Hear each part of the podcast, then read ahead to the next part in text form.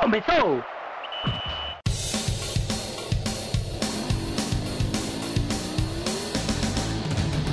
Mas qual é pouca, eu só tomo se for 10k.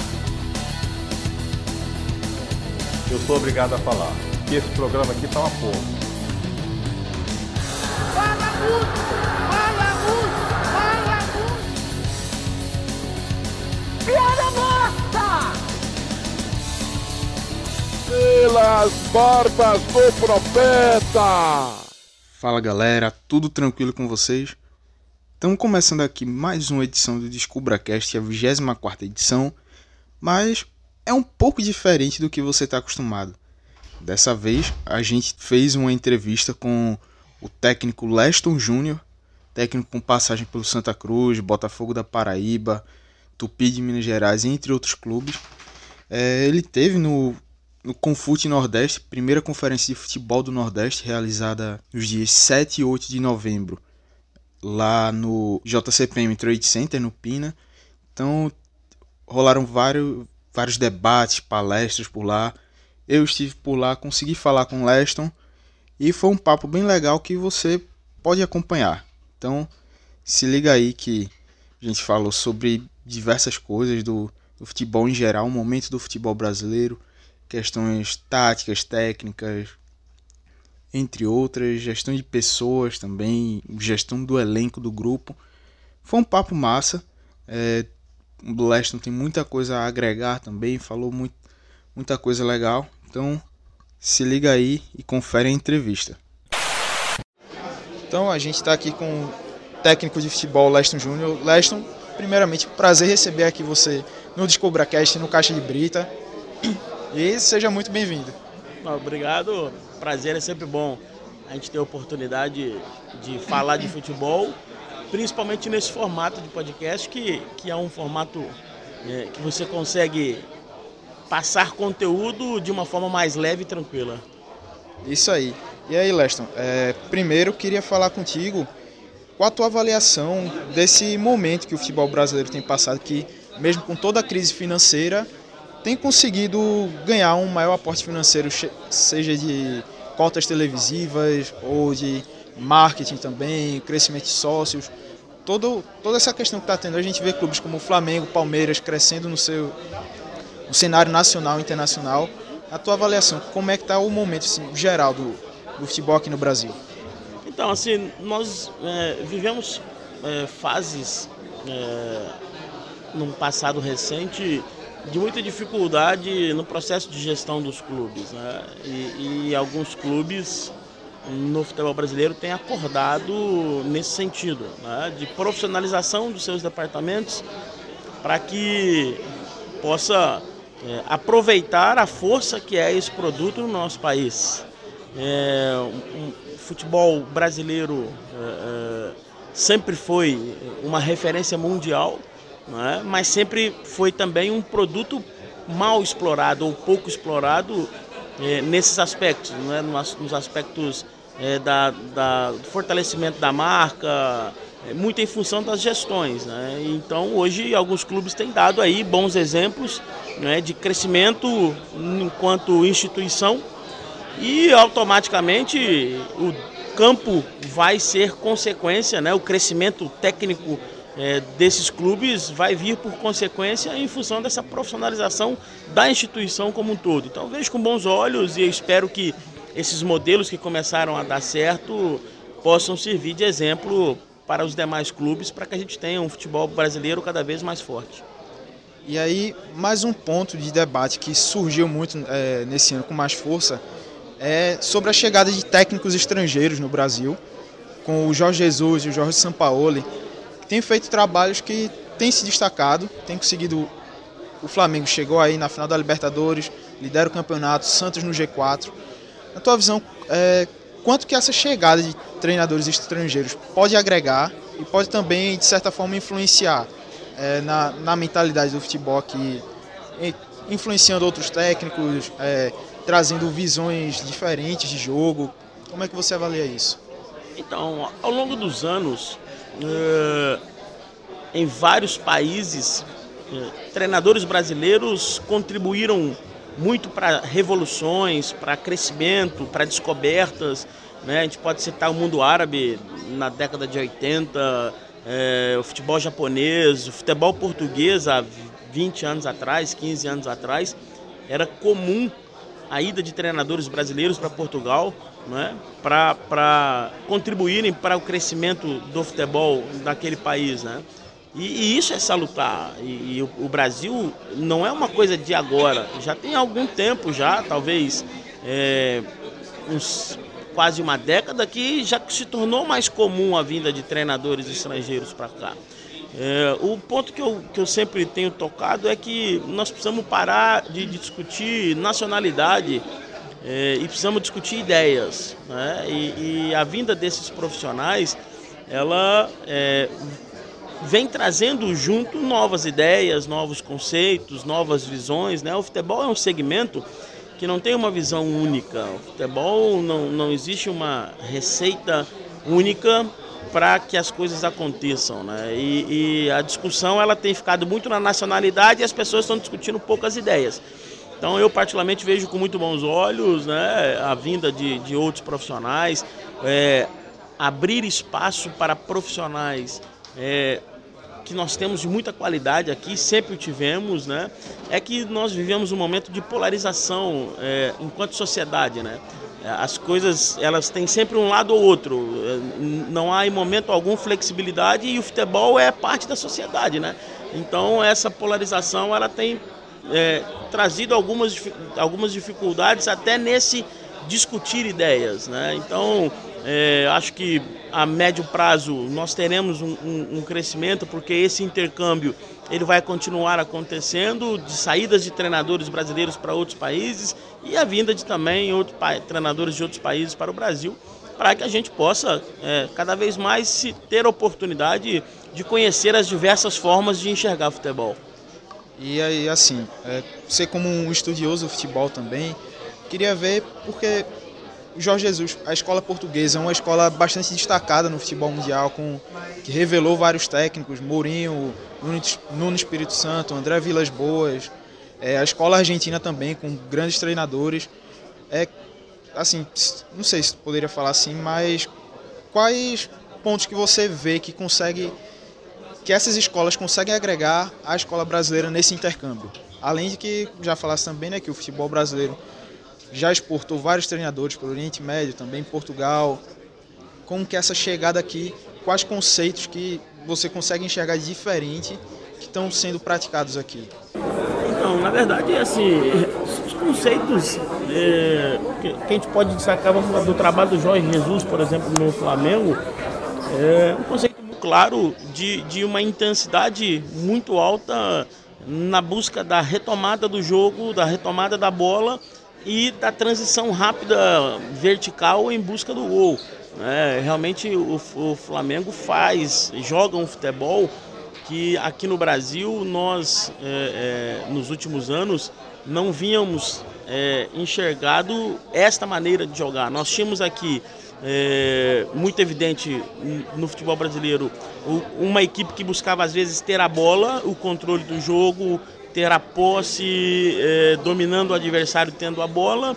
E nós vimos um outro modelo, que é o modelo de transição, mas uma transição com uma marcação mais passiva, é, aguardando um erro do adversário para fazer essa transição em velocidade. O Flamengo faz diferente. O Flamengo é uma equipe que agride muito o adversário na busca de roubar essa bola e a partir daí, numa ação rápida, busca chegar ao gol do adversário. Então, assim, são conceitos que também precisa ter a qualidade que o Flamengo tem, a efetividade que o Flamengo tem para que você consiga é, botar em prática essas ideias, né? Porque mais importante do que ter uma boa ideia é você conseguir, com aquilo que tem em mãos, desenvolver o melhor futebol possível, né? Porque talvez se o Jorge Jesus é, tivesse comandando o Havaí, ele não conseguiria aplicar aquilo que ele aplica hoje no Flamengo, ou não conseguiria ter a efetividade que ele tem no comando do Flamengo. Então as ideias,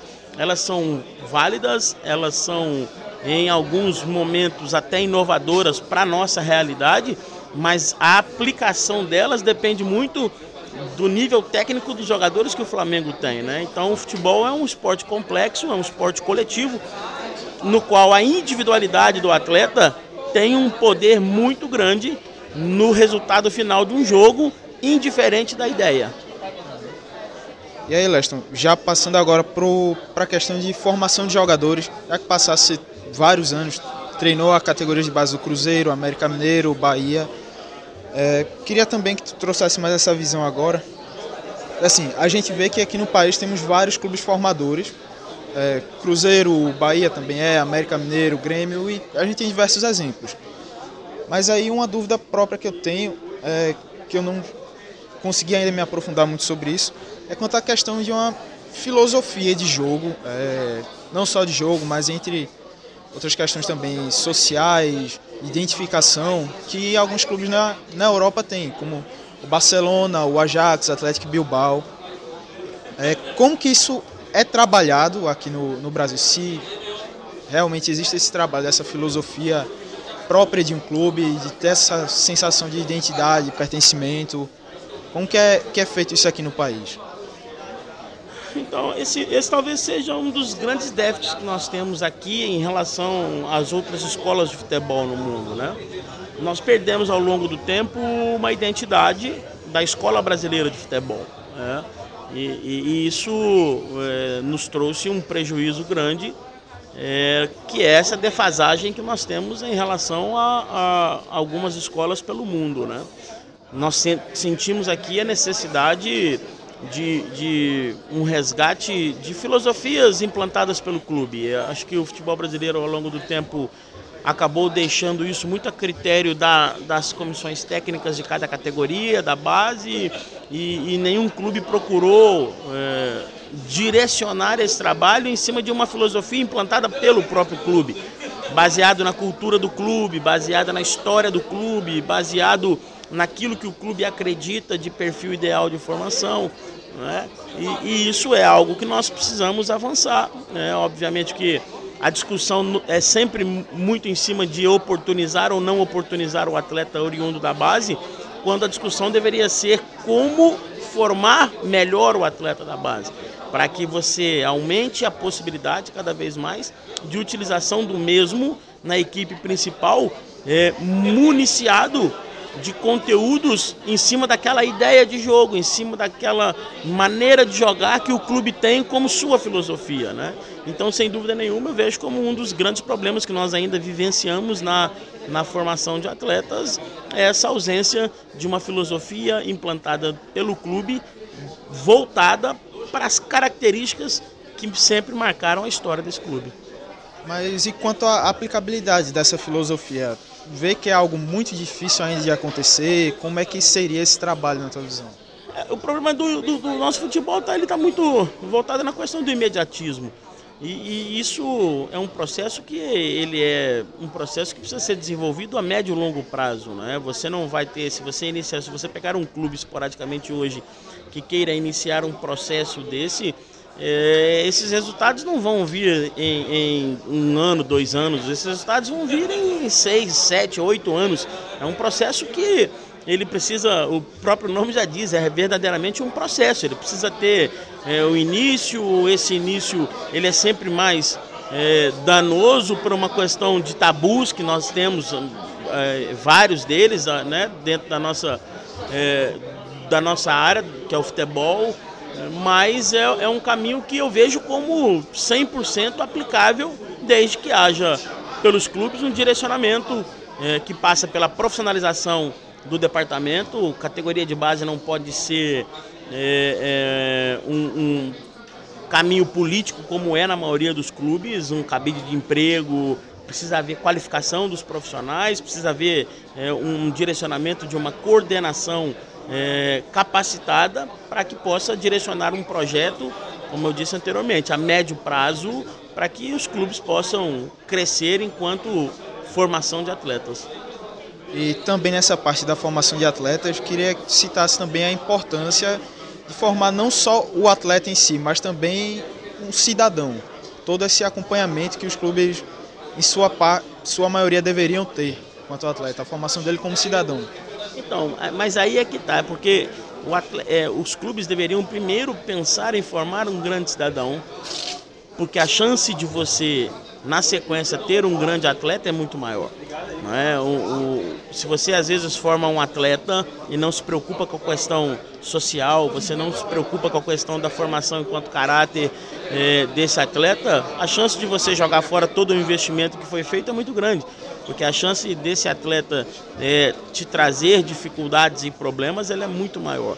É, o nosso ele é muito complexo essa questão, porque é, um percentual muito alto de atletas de futebol é, são oriundos de famílias desestruturadas, de, de pouca é, é, escolaridade, né, ausência familiar, pouca referência familiar. Né, então tudo isso é, está inserido dentro de um pacote no qual o clube precisa, de alguma forma, auxiliar no processo de formação de personalidade e caráter é, desse cidadão, desse jovem projeto de atleta de futebol. Né? Então eu vejo até com uma importância maior, formando melhores homens, consequentemente, tu vai estar formando melhores atletas de futebol. E aí, uma dúvida particular minha é como já trabalhasse em diferentes, diferentes regiões do Brasil, vários clubes, é, existem diferenças de seja de filosofia, de jogo, organização, é, entre outras questões entre você treinar um clube aqui de Pernambuco, Paraíba, um clube de Minas Gerais, São Paulo, Rio de Janeiro, o estilo de jogo, entre questões assim, existem essas diferenças nuances ou é muito parecido em si no Brasil? Não, isso já foi, essa diferença já foi maior né, em outros momentos, né, em, em, outras, em décadas atrás. Hoje não, hoje essa globalização, você pega um percentual alto de, de atletas que jogam aqui no Nordeste que são do Sul e, e o contrário também é verdadeiro, né? É, a própria globalização a nível de instrução também, é, hoje todas as regiões têm facilidade de acesso à instrução, à, a a capacitação de profissionais, né? Então acho que isso se perdeu ao longo do tempo, né? Realmente há anos atrás existia essa, essa questão que a maneira de jogar no sul era diferente da maneira de jogar no sudeste, que era a maneira de jogar no nordeste, no norte. Era uma questão óbvia, porque o país é um país territorialmente continental, né? mas é, eu penso que não. Até porque nós trouxemos exemplo hoje para o futebol brasileiro, muita coisa que é aplicada na Europa então, se nós conseguimos trazer da Europa para cá, qual seria a dificuldade da gente é, disseminar isso né, por todo o país, né, uma maneira única? Por isso que eu, eu penso que nós precisamos ter uma atenção voltada para isso. Talvez um resgate do, da escola brasileira, né, de um jogo jogado no Brasil da forma na qual nós nos é, colocamos na condição de referência mundial. Acho que esse resgate é algo que pode fazer com que a gente tenha um futebol mais forte, indiferente de região. Indiferente de região, a gente tem um futebol jogado à escola brasileira e não à escola regional de cada estado. E aí também no trabalho do técnico, um dos principais, se não talvez até o principal desafio é a, quanto à gestão do elenco, a gestão de pessoas. É, quais tipos de dificuldades você encontra, no, assim, já encontrou né, em, nos clubes por onde passou, seja de temperamento, comportamento de atletas, no geral, assim? Ah, isso é muito relativo, assim, é, o, o, relação de pessoas, é, ela é muito particular, ela depende muito do ambiente no qual você está vivendo naquele momento, depende muito do ambiente do clube, depende muito do perfil de atletas que você tem no elenco, né? É, o grande X da questão é, é você conseguir enxergar de forma especial cada indivíduo. Né? Você, é, algumas, algum, algumas máximas da, da nossa sociedade, da, é, elas foram caindo por terra, como tratar todo mundo igual. Como é que você vai tratar todo mundo igual se são pessoas diferentes? Né? Eu, particularmente, prezo muito pelo senso de justiça. Você tem que ter senso de justiça e não tratar todo mundo igual. Então, acho que hoje essa questão é, de relações humanas, ela é base não só no futebol, ela é base em todo e qualquer segmento, né? A partir daí, a partir das relações humanas é que você vai desenvolver verdadeiramente é, é, o seu trabalho buscando a excelência. é, vem muito ao encontro daquilo que eu disse em relação a formar primeiro o cidadão e depois o homem. A partir do momento que tem relação humana sadia dentro de um clube de futebol, a chance de você ter performance, a chance de você ter rendimento, ela é muito maior, porque as pessoas vão ter é, mais claras as, os objetivos e as intenções baseada naquilo que, como ser humano, todos são. É, aquilo que cada um anseia, aquilo que cada um objetiva para sua vida, imbuídos no objetivo comum, que no nosso caso o futebol são as conquistas, são os resultados. Né? Então, à medida que você tem essa relação humana bem elaborada, a probabilidade de você comprometer mais as pessoas em cima de um objetivo é muito maior. E aí falasse também sobre essa questão do, do senso de justiça, que é algo que deve prevalecer nessa, nessa questão da gestão do elenco. E aí, um, um exemplo que eu tiro, por exemplo, quando o Anderson assumiu o gol do Santa Cruz. Ricardo Ernesto, até então, era o titular, já vinha no, no clube da temporada passada, se machucou e posso, perdão se eu estiver enganado, mas você havia dito em coletivas que o Ricardo Ernesto era o titular. Mas aí veio o Anderson num bom momento, uma fase espetacular e acabou assumindo a vaga de vez. Como que é, num momento como esse, você administrar e conversar com os jogadores para que, que haja esse entendimento, que o momento é desse que chegou e ganhou a vaga? É, como eu disse, isso é muito, isso é muito individual, né? Mas basicamente o fundamental é relação de verdade e transparência. Né? À medida que você se relaciona com o atleta é, olho a olho, dizendo a ele a verdade, a chance do entendimento é muito maior. Né? Esse caso específico citado, o Ricardo saiu da equipe por uma lesão no jogo contra o Sinop pela Copa do Brasil e na sequência o Anderson teve oportunidade e, e se, foi, se, se houve muito bem. E na sequência nós tínhamos que definir a volta ou não do Ricardo mas nesse momento o Anderson, que tinha tido uma oportunidade, é, vinha tendo boas atuações. E nós entendemos que por ser uma posição específica, diferente, se, tal, se fosse o caso um, um, um lateral, um zagueiro, um meia, um atacante, essa troca talvez teria sido acontecido imediatamente após o retorno do outro atleta. Mas a posição de goleiro é uma posição específica. E nós tínhamos que ter um entendimento, até porque nós entramos numa série de jogos decisivos que voltar o Ricardo poderia ser voltar o atleta sem numa condição ideal de ritmo, no momento decisivo de Copa do Brasil, de Copa do Nordeste. Então, ali era uma tomada de decisão que a gente tinha que ter. Eh, sentamos com os dois atletas, colocamos aquilo que nós pensávamos e houve um entendimento, de, de principalmente do, por parte do Ricardo, que ali era uma decisão que a gente estava tomando pensando no coletivo, pensando no todo, né? Mas isso só é possível ter o um entendimento à medida que há transparência e que há verdade.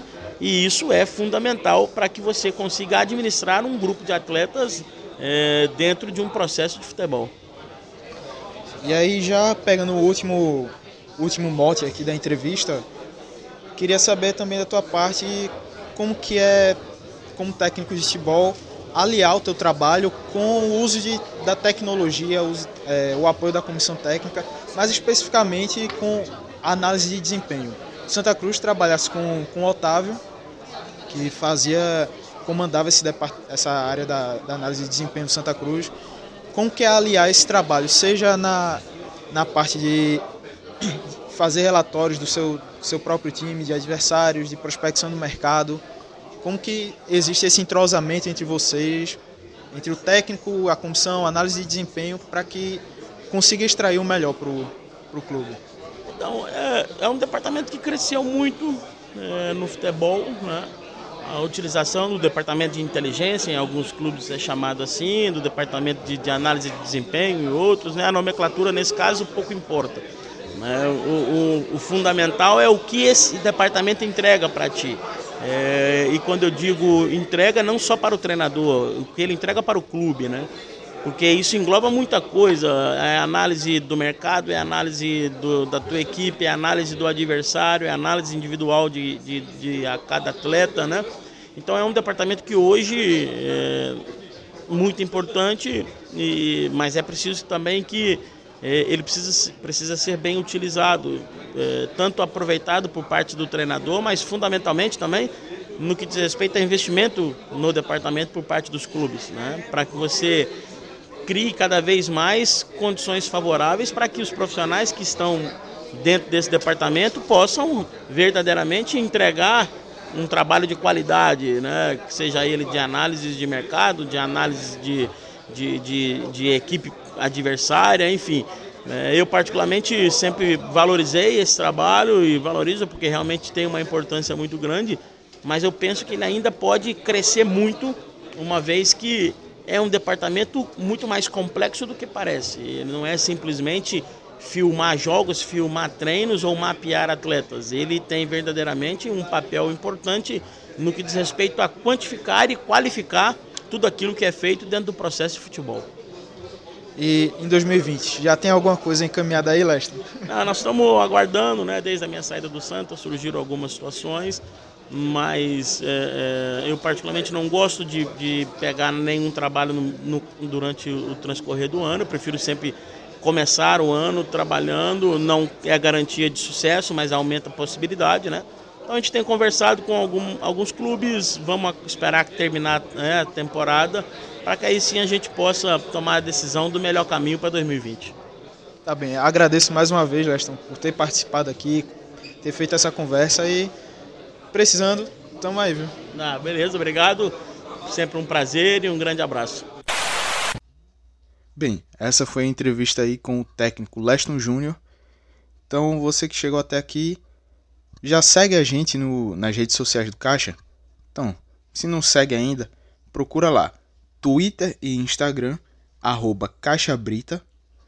No Facebook você procura lá, facebook.com barra Caixa Brita. E também você pode acompanhar no, os nossos podcasts em qualquer agregador, seja no Spotify, Deezer, é, iTunes, o seu agregador favorito aí também, o que você usar, vai estar tá saindo lá nossos episódios, não só do DescubraCast, mas de vários outros podcasts do Caixa.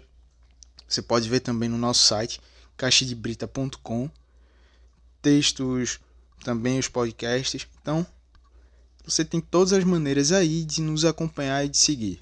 Tranquilo? Beleza, galera? Valeu e até a próxima edição.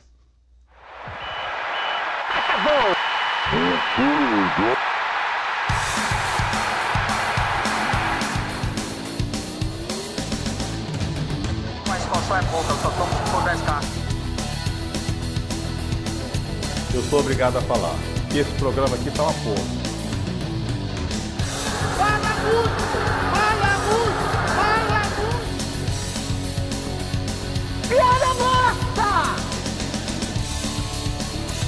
Pelas barbas do profeta.